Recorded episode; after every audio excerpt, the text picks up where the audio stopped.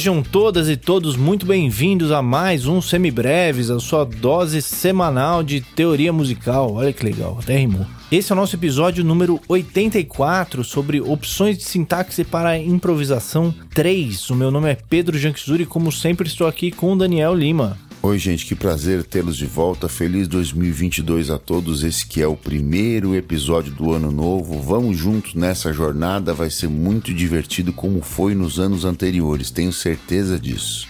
É isso aí, essas férias nossas começaram cedo e terminaram tarde, né? Foi quase férias de senador, né?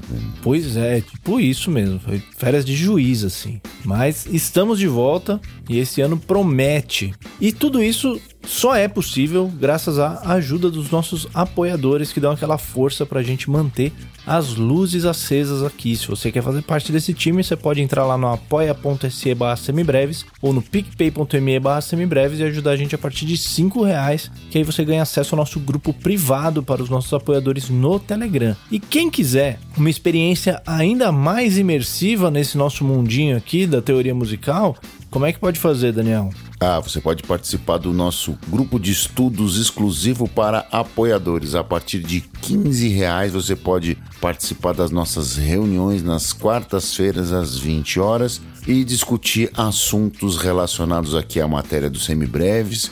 Também discutir obras literárias interessantes, como a gente fez com a pequena história da música do Zé Ramos Tinhorão. E, além de tudo, conviver com pessoas muito interessantes, de lugares diferentes do país, com histórias de vidas muito ricas e, e sem falar das, no, do nosso humor quase que inconsequente, por assim dizer. Então vem fazer parte desse grupo, apoie-nos a partir de 15 reais e participe das nossas reuniões do grupo de estudos todas as quartas-feiras às 20 horas. É isso aí. E se você quer ajudar a gente, mas você não quer esse compromisso mensal aí, você pode simplesmente pagar um cafezinho pra gente ali no nosso Pix, que é o semibrevespodcast@gmail.com. Além disso, se você quiser ajudar, mas nem o cafezinho vai rolar agora. É, você ajuda demais compartilhando os semibreves com todo mundo que você conhece e também entrando aqui na descrição do episódio e respondendo a nossa pesquisa semibreves, nossa pesquisa de público para ajudar a gente a entender quem são vocês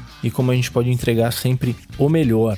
E se por acaso ficar alguma dúvida de qualquer coisa que a gente falar em qualquer dos nossos episódios, você pode mandar um e-mail pra gente ali no semibrevespodcast.gmail.com ou então entrar em contato em alguma das nossas redes sociais, tanto no Facebook quanto no Instagram e no Twitter. Nós somos o arroba semibrevespod e como sempre todos os links estão na descrição do episódio. E se a pessoa quiser fazer aulas, Daniel, de teoria, percepção, harmonia, improvisação, instrumento, como é que faz? Só mandar uma mensagem direta nas nossas redes sociais, em todas elas eu sou arroba maestro insano, o Pedro é o Pedro Janksur, então manda lá uma direct pra gente e a gente conversa a respeito, arroba maestro insano e arroba Pedro Janksur. Esperamos vocês por lá também, beleza? E é isso aí, então vamos lá para as nossas opções de sintaxe.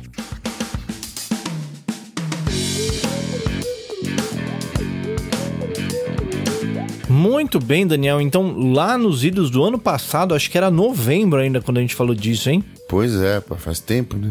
Pois é. O, o, nosso último episódio de teoria, teoria, teoria mesmo, foi em outubro, não foi nem novembro. Olha aí que beleza. Vocês ganharam umas férias boas da gente colocar boas. pepinos na cabeça de vocês, hein? Pois é. E lá atrás, a gente falou sobre as opções de sintaxe. Primeiro, no, no, nosso primeiro episódio dessa microsérie, a gente falou sobre os acordes maiores com sétima maior e menores com a sétima menor. No episódio seguinte, nós falamos sobre os acordes dominantes, tanto o dominante alterado, bemol 9 e bemol 13, quanto o dominante com nona maior e décima terceira maior. E hoje, do que, que a gente vai falar? Bom, a gente vai pegar mais duas famílias de acordes para poder dissecar, né? para poder falar sobre as sintaxes possíveis para associação melódico-harmônica ou para você que já é improvisador, para improviso, perfeito? A gente vai falar da família do acorde meio diminuto, também conhecido como menor com sétima e quinta diminuta, e do acorde de sétima diminuta, ou simplesmente para os íntimos, acorde diminuto, ou como o Pedro gosta de dizer, num oxímoro da melhor qualidade, o diminutão. Diminutão não faz sentido nenhum, né? Aquele oxímoro gostoso, né? É uma delícia esse nome aí. Muito bem, e aí a gente vai começar por onde? Vamos começar falando da construção dos danadinhos, né? Relembrando, você que já está aqui conosco já há quase três anos, né? Dois anos e meio, né? Vamos fazer três anos agora, né? Completar três anos agora em 2022, no meio do ano. Vamos aqui há dois anos e meio. Você já está mais careca que eu de saber que como é que se constroem esses acordes, mas vale a pena a gente falar sobre isso. O acorde meio diminuto ou acorde menor com sétima e quinta diminuta, como o próprio nome sugere, é construído com tônica, terça menor, quinta diminuta e sétima menor. E o acorde de sétima diminuta, ou o acorde diminuto, ou o diminutão, como o Pedro disse, é construído com tônica, terça menor, quinta diminuta e sétima diminuta. Lembrando que a sétima diminuta é enarmônica a sexta maior, né?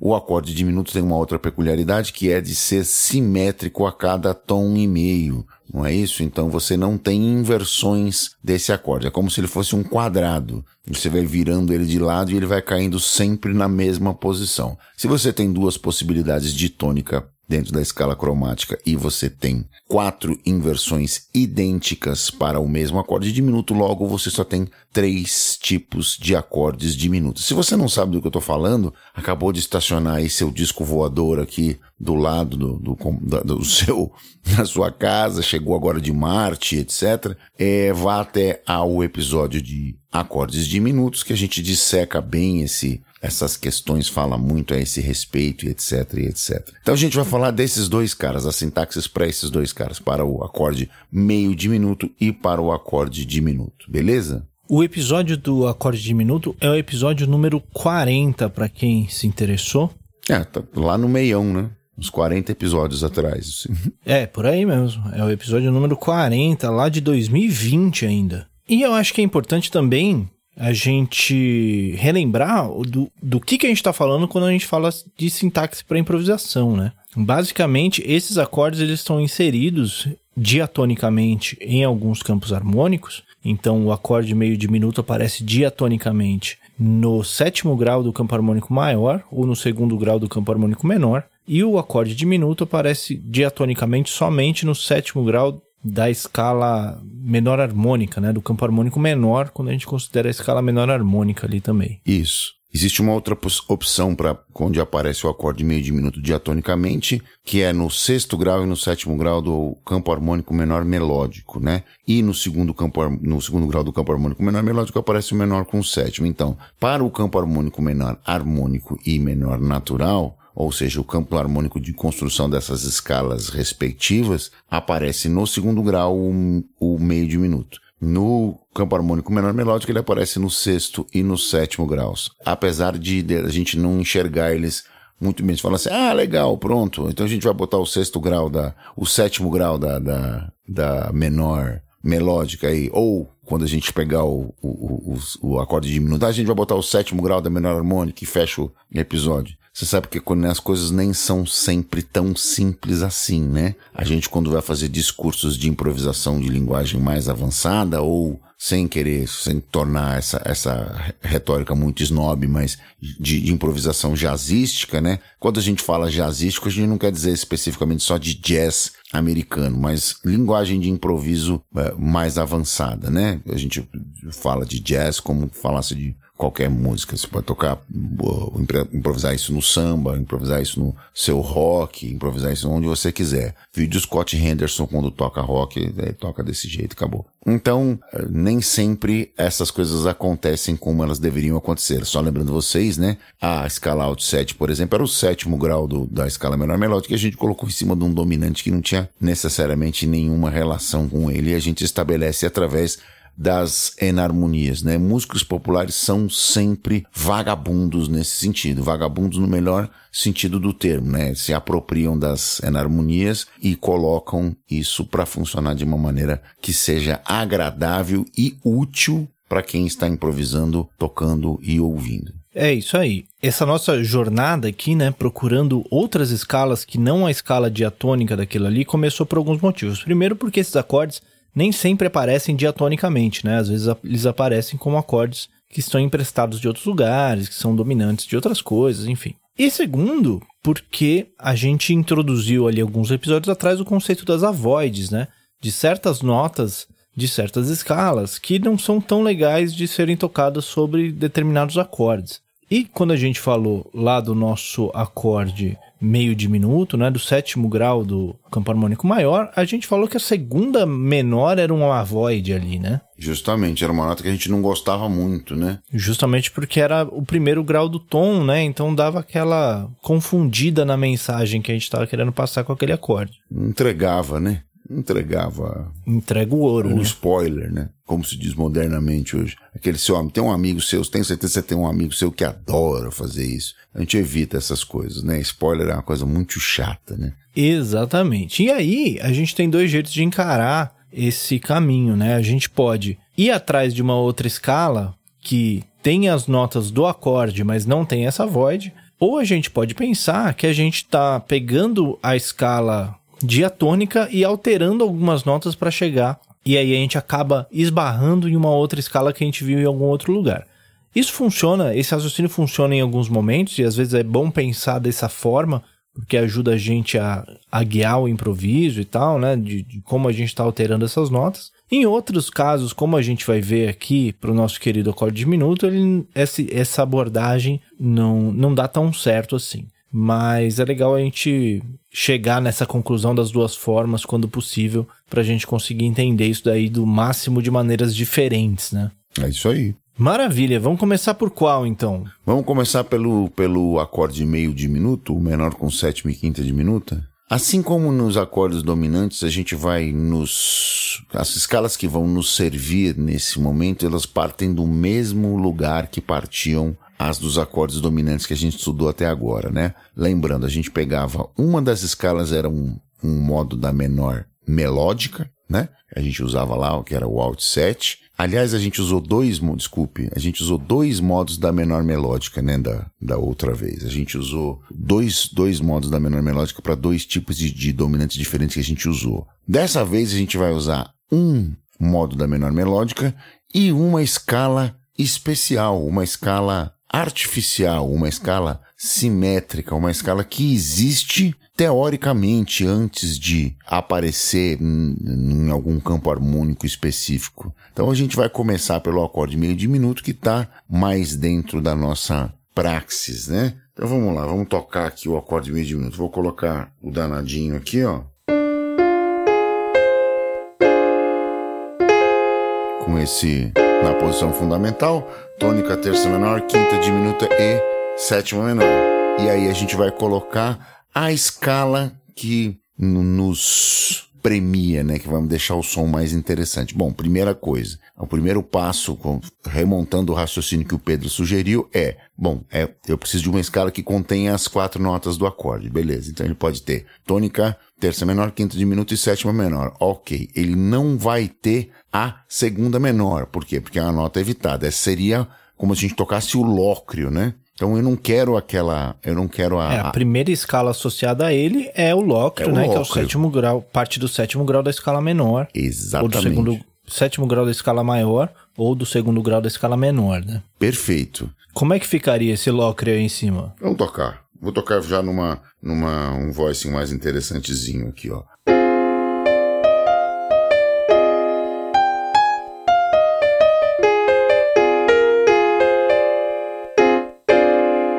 Ele já fica com. Tem esse, esse, esse pipinico aqui, né?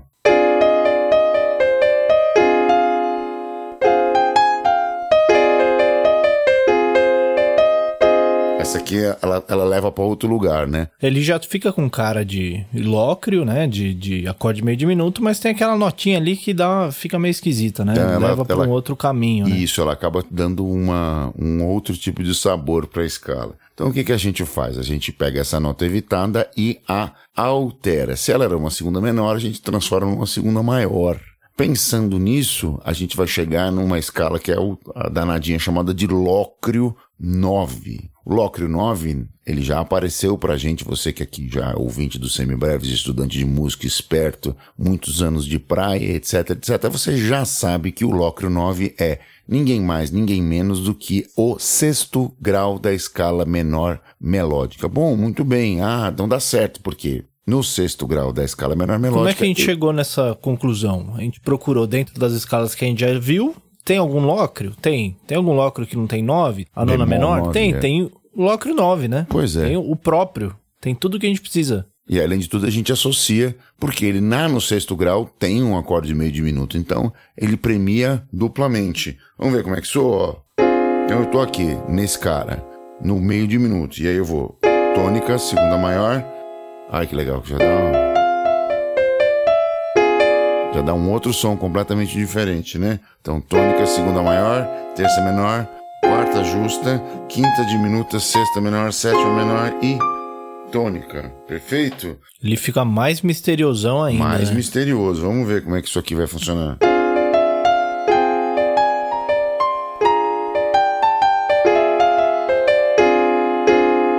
Fica bem, bem interessante o, o, o saborzinho dele. Porque não tem essa, aquela nota que a gente está evitando, né? Ó, você vê quando você toca a segunda menor, a nona menor, ela leva para outro lugar aqui. Ela acaba acaba que ela vai indo pra, pra, pra, ficar parecendo uma outra coisa, ficar parecendo a escala maior, na realidade, né? Quando você faz o. E stop.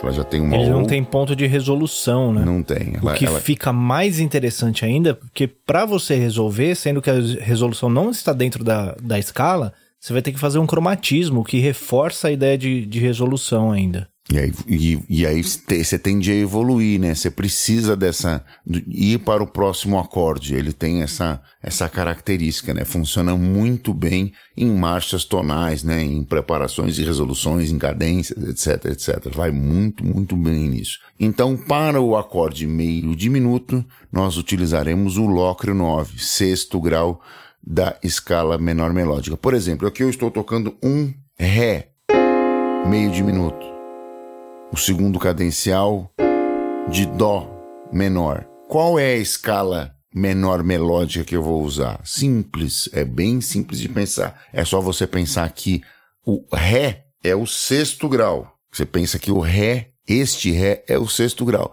Qual é a escala menor melódica que você vai usar? Pensa, vai voltando. Ré o sexto, Dó o quinto, Si bemol o quarto, o Lá bemol, o bemol 3, o Sol, o 2 e o Fá, o 1. Então você vai tocar a escala de Fá menor melódico em cima do Ré meio diminuto. Para facilitar, para usar um mnemônico para te ajudar nesse sentido, é só você pensar que você quer tocar o Locro 9 sobre o acorde meio diminuto. Toque a escala menor melódica, tom e meio acima do mesmo. Perfeito? Para quem ouviu o nosso episódio de inversão de intervalos, né, essa sexta maior descendente que o Daniel acabou de descrever pode ser invertida como uma terça menor ascendente, né? Sem problema nenhum, não é nenhum absurdo. Então, se você estava falando num Ré meio diminuto, você toca a escala de Fá menor melódico, perfeito?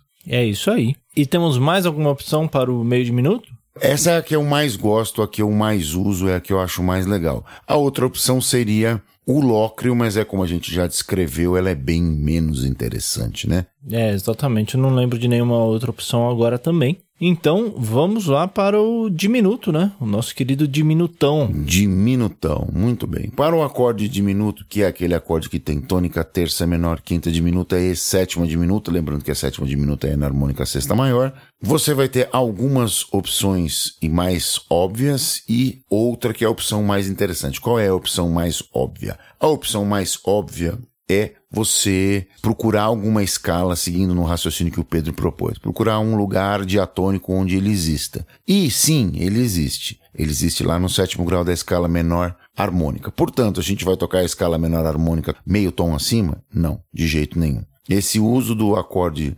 diminuto, nenhum Malmsteen faz, que é o cara que adora a escala a escala menor harmônica, o cara que mais gosta da escala menor harmônica, além dos, dos músicos árabes e dos músicos do, do- de flamenco, que adoram também a escala menor harmônica.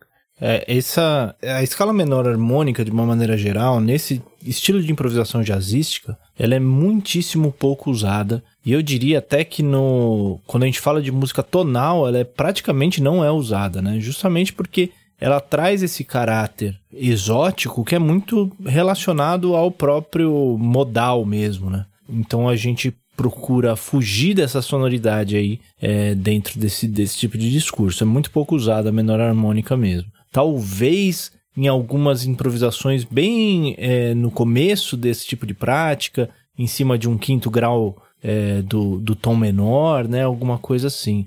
Mas é, é bem raro mesmo a gente encontrar isso num discurso jazzístico. É, em discurso jazzístico sim, você vai encontrar isso aí bastante em música europeia, né? Você vai, aí vai ter bastante mesmo, você vai pegar lá nos, nos Mozart da vida, você vai achar bastante dessa, dessa relação. Mas é, é o que se tinha na era, a maneira como se enxergava na época, né? Aí quando chega no romantismo, especialmente no neorromantismo, né? Aí o discurso se expande, né? E a coisa vai para outro, para outros lados. Quando você pega Chopin, Debussy, Ravel, a coisa vai para outro lado. Aí a menor melódica já toma conta, Já toma né? conta e aí acabou, né? E aí vem as escalas artificiais, as pentatônicas deslocadas. Aí não tinha escala menor melódica lá no bar, não chamava menor baquiana, sim chamava, mas era usada de uma maneira diversa. Não é desse jeito que a gente está falando agora. Perfeito? Bom, vamos ver como ficaria essa menor harmônica em cima do diminuto? Vamos, vamos ver. Ó, uma das maneiras que a gente pode usar este cara aqui, ó.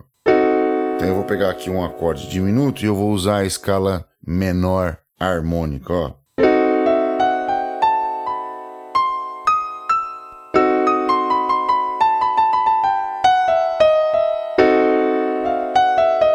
Porque não fica muito interessante, né?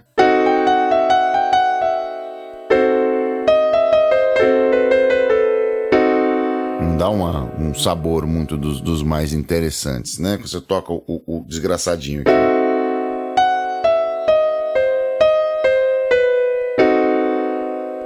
Não, não faz muito sentido estético, né? Não soa tão como a gente gostaria que ele soasse. O que eu fiz aqui, na realidade, eu peguei um acorde de Dó diminuto, acorde de Dó diminuto, que é Dó diminuto, Mi bemol diminuto, Fá sustenido ou Sol bemol diminuto e Lá diminuto. Lembra disso, né? E, se ele é Mi bemol diminuto, ele é Ré sustenido diminuto também. Ré sustenido seria sétimo grau da escala de Mi menor. Portanto, eu fui lá e coloquei a escala de Mi menor harmônico em cima desse Dó diminuto. Então, ó.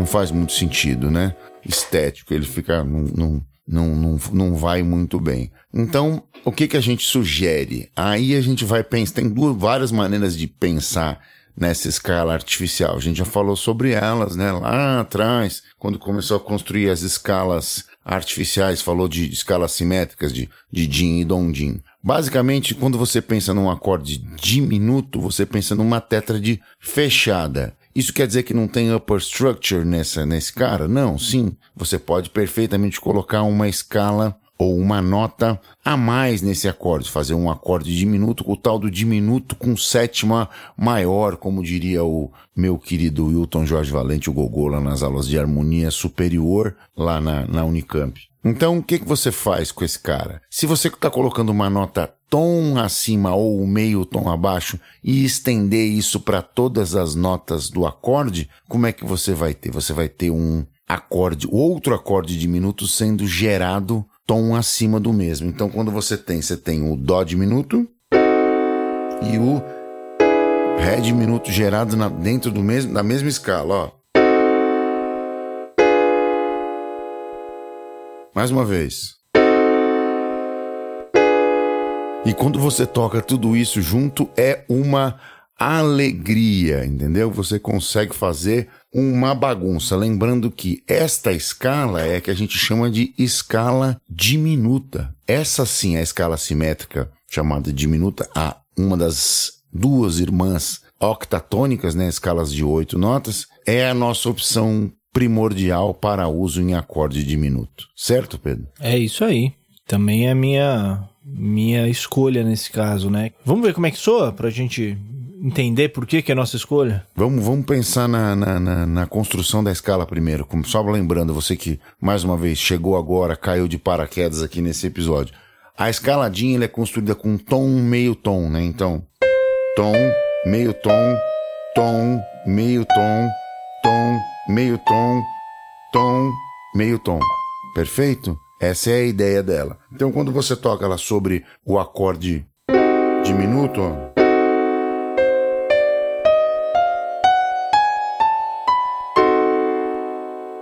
ah, já soa bem melhor, né? Já funciona bem de maneira bem mais agradável.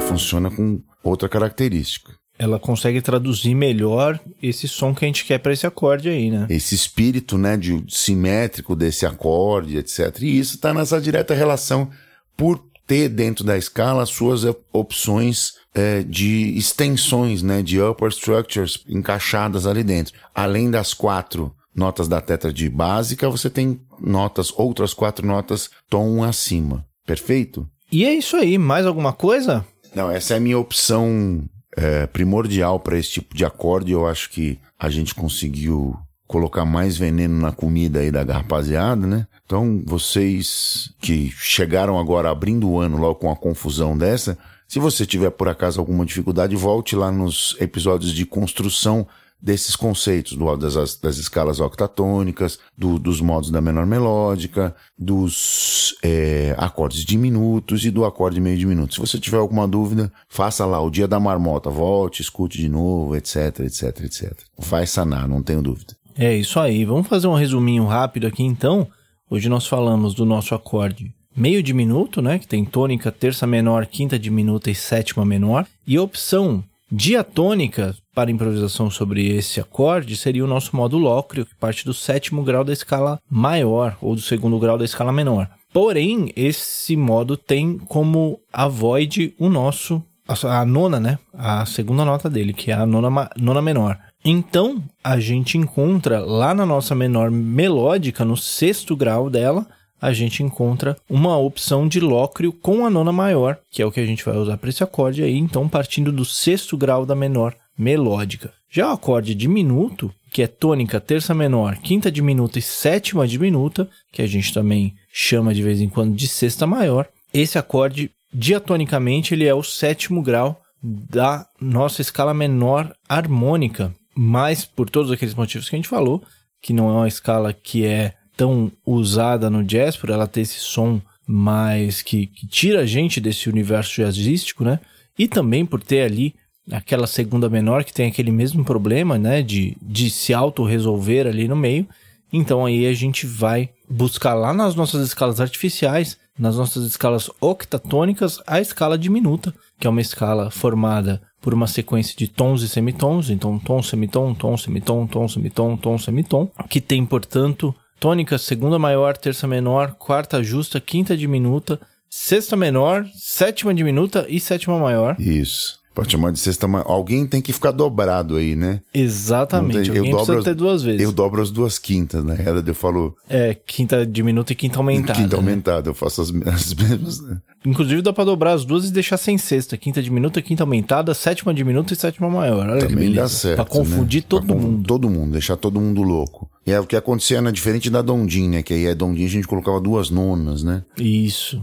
Diferente da exoafônica, que aí falta uma nota. Falta uma então, nota, que aí um são seis, né? Então o que que acontece? Por que que a gente faz isso? Para poder entender melhor o uso dela, né? Na Dondim, é, quando a gente for falar disso, na, na próxima aula de sintaxe, a gente vai falar de opções para upper structures desemparelhadas, né? Uma menor e outra maior, acho que esse é o caminho. A gente vai falar da Dondim, e a Dondim tem essa coisa de ter duas nonas, né, e tal, então a gente usa isso. E a, a mesma coisa acontece para Din, né, que tinha a ideia das duas quintas e tal. Por isso eu acho mais fácil pensar desse jeito. É isso aí. Ficou faltando alguma coisa? Não, eu acho que é isso mesmo, tá bem explicado. Vamos que vamos. O ano começou, gente. Bora pra cima. Então vamos lá para as nossas dicas culturais.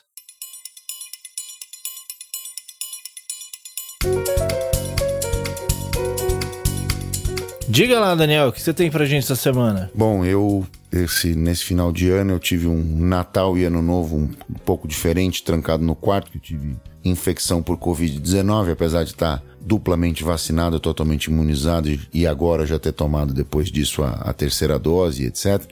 É, eu não tive quase sintomas, mas fiquei isolado, que é o que a responsabilidade como cidadão te obriga, né? Eu fiquei aqui separado da minha família, vendo as pessoas só pelo, pelo FaceTime, né? É, inclusive eu e o Pedro a gente ia se encontrar no, no, almoço de Natal depois de dois anos sem se ver e não nos encontramos porque eu tava doente, né? Então, para não ter que infectar ninguém, eu fiquei aqui em casa. E uma das coisas que aconteceu bastante é que eu vi montes de coisa e li montes de coisa e etc, etc. E eu vou começar com a primeira dica do ano, não podia ser diferente. Eu vou falar do Get Back, né? Do documentário dos Beatles que feito pelo Phil Jackson, né? E editado em mais de 64 horas de material bruto, que gerou um documentário de mais ou menos 9 horas e pouco. São três episódios, ele está lá na, na plataforma do Mickey, né? Na plataforma azul do Ratinho. E ele cobre os 20 dias onde os quatro rapazes de Liverpool já, já sem o, o seu empresário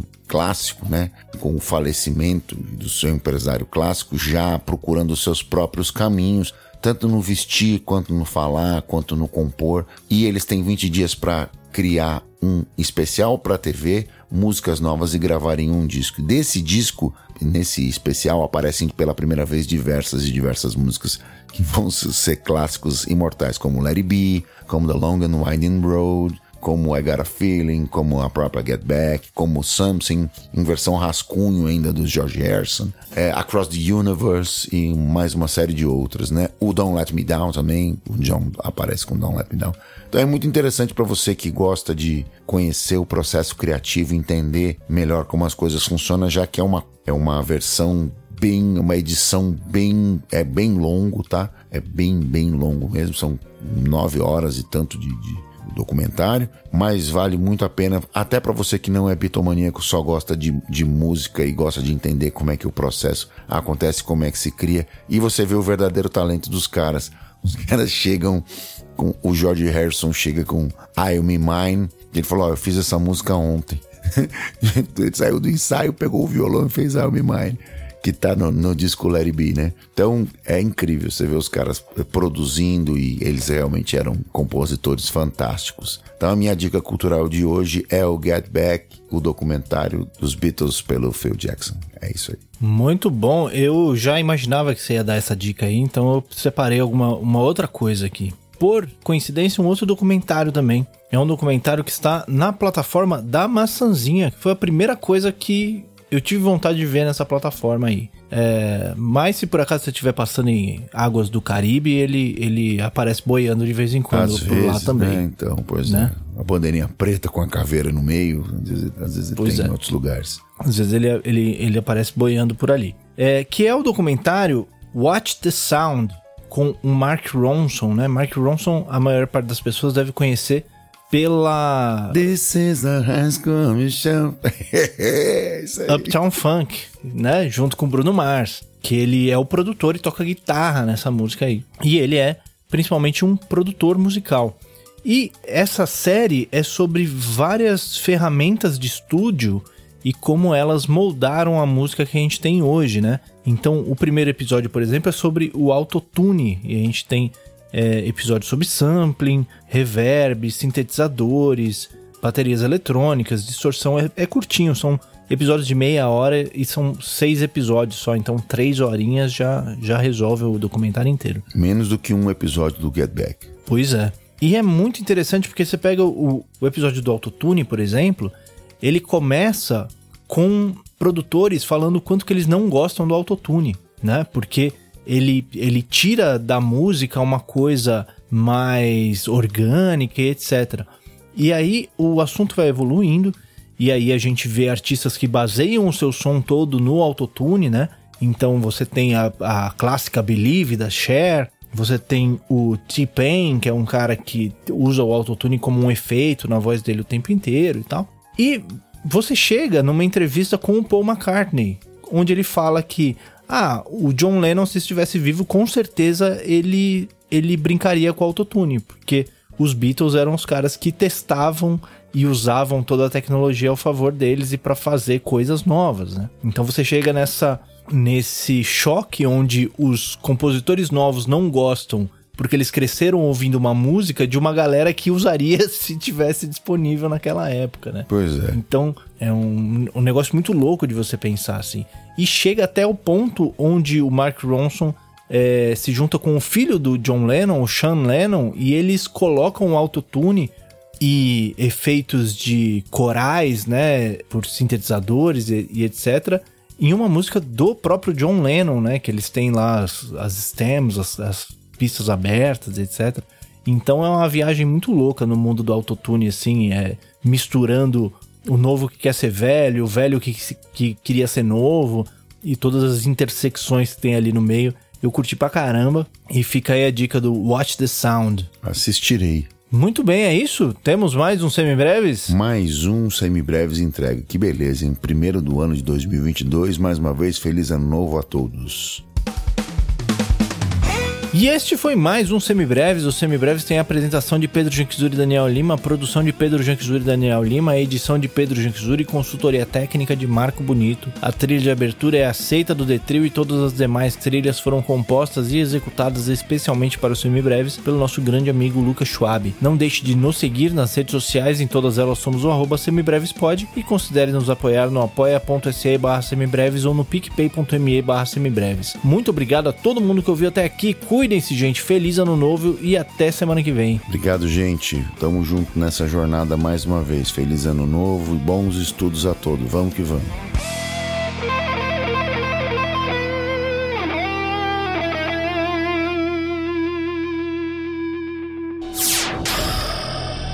Semibreves, edição de podcast.